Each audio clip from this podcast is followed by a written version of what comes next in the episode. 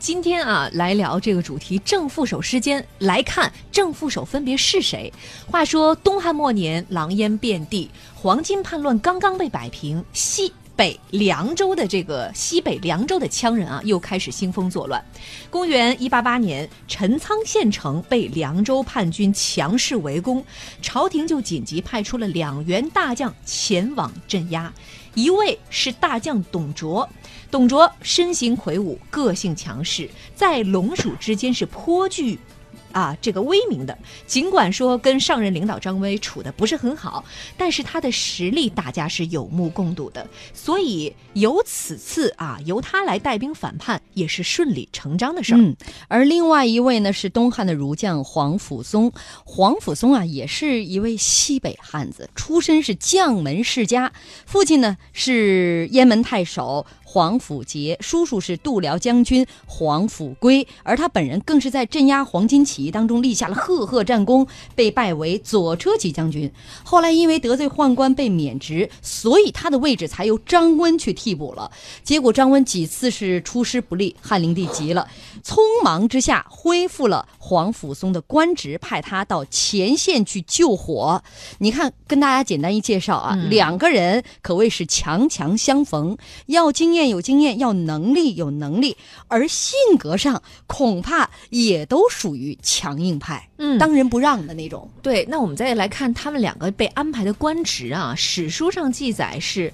拜松为左将军、都前将军，董卓各率两万人拒之啊，这个就很有意思了。导弹熊先给我们来解释一下这个左将军和都前将军以及各率两万人这之间有什么玄机？这个官职上。有什么高低之分？古代的这个将军啊，他有实职将军和虚职将军，或者叫杂号将军。实职将军呢，就是这个将军本身是有权力的。在两汉，尤其到东汉的时候，包括三国，我们在下一步讲呢蜀魏、蜀吴三国，真正有权力的将军是两个，除了大将军以外，骠骑将军和车骑将军，这两个是有实权的。等到到时候你看刘备拜这个，呃，在在这个汉中称帝以后啊，关羽、张飞就一个是骠骑，一个车骑。那么他们后其他的将军就有各种各样的，什么左将军、左将军、强将军、前前前将军、后将军，什么是是什么这个什么度辽将军啊、于明将军啊，各各各种很多，包括王羲之前后左右都有都有前将军、后将军，包括王羲之叫右军将军，嗯，但他那个就属于所以纯从这个职位的高低来讲，左将军和前将军他俩平级的平级，但是关键在一个都字上。都，那么这里面有个两个问题，一个是都，就是说临时决定派两个人去以后，其实。并没有一个高于他们职务的人，他们俩是平级。平级去以后，临时指定由黄甫松来节制，是都督啊，对，都督，而不是节制。节制和都督还不一样，是我督促你去打仗，而不是说我全部统辖你。再一看两个人兵力构成，各率两万人，其实两支军队独立的，拼到一起了。嗯，并没有说有一个人居高临上，官职比他更高，职位比他更大，然后呢，权力也比他大，没有这样。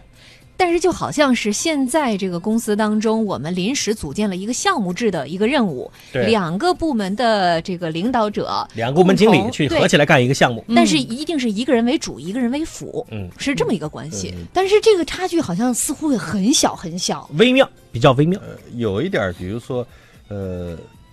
不到那个主持工作那个程度，有点牵头，对，牵头有你牵头，但是并不是你完全就说了算，你不能独断。嗯，朝廷也没有授予他这个权利。哎呀，所以说你看，一解释出来，两个人的关系特别的微妙。所以说，一场所谓的正副手之间的较劲呢，就悄然的拉开帷幕了。嗯，怎么来看这次评判？呃，东汉政府对于这两个人的人事安排？这个人事安排，首先从决策层，刚才我们解读就可以看出，决策层设置的这个安排就存在很多的模糊性。它没有明确，因为在一个事务团体当中啊，你就一就是一，二就是二，主就是主，副就是副，尤其是在重大的军事活动当中，那么最后这个军事的最终命令，或者说是该追击还是该撤退，对不对？啊，还是进攻还是防守，这些决断性的命令呢，一定是要有一个最终的这个决定人来是。结果弄成这么一个设置呢，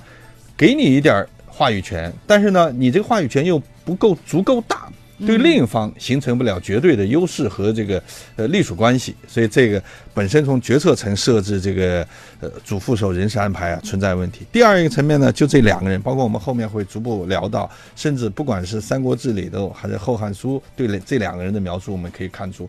两个人呢，其应该来讲都是将才，不是完完全全的帅才。更不具备一个绝对包容或者说统御另一个的这个水准，所以这个存在的摩擦呢是必不可免。显而易见，肯定会出现矛盾哈。也是东汉末期他这个乱象在一场军事行动当中的表现，就是高层啊是糊涂的，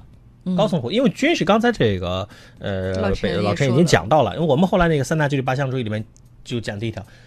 步调一致，听指挥。嗯，什么叫步调步调一致听指挥？军事上，故是要有在决策阶段是要有一点民主，但军事主要靠集中。西方像罗马，古罗马称之为 dictator，就是后来独裁那个词的前。